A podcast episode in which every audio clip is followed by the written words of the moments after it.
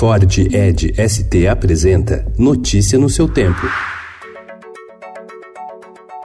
Olá, sejam todos muito bem-vindos. Hoje é sexta-feira, dia 21 de junho de 2019. Eu sou o Cadu Cortez, ao meu lado, Alessandra Romano. E estes são os principais destaques do jornal Estado de São Paulo.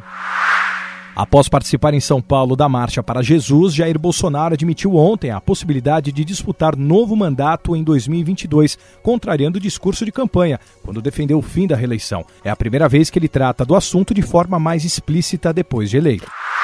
Bolsonaro decidiu exonerar o ministro da Secretaria-Geral da Presidência, o general Floriano Peixoto. Ele ficará com a presidência dos Correios, no lugar do também general Juarez de Paula. É a segunda troca na Secretaria-Geral.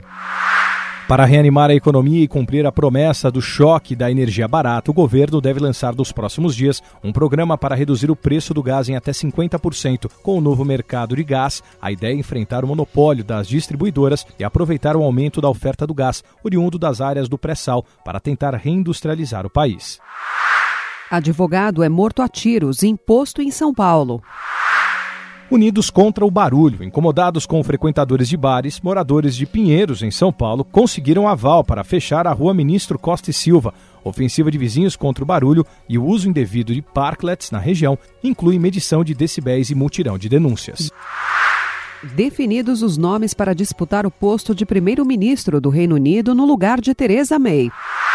O Irã abateu ontem um drone de vigilância americano em nova escalada de tensões entre os dois países. Os iranianos alegam que o equipamento sobrevoava seu território, o que é negado por Washington. Donald Trump disse que não iria tolerar o ataque, mas depois mudou o discurso e afirmou que a ação se tratava de um grande erro.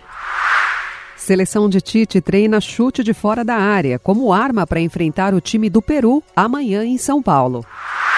Qual o seu machado favorito? Seis escritores escolhem as melhores obras do Bruxo do Cosme Velho. Notícia no seu tempo. É um oferecimento de Ford Edge ST, o SUV que coloca performance na sua rotina até na hora de você se informar.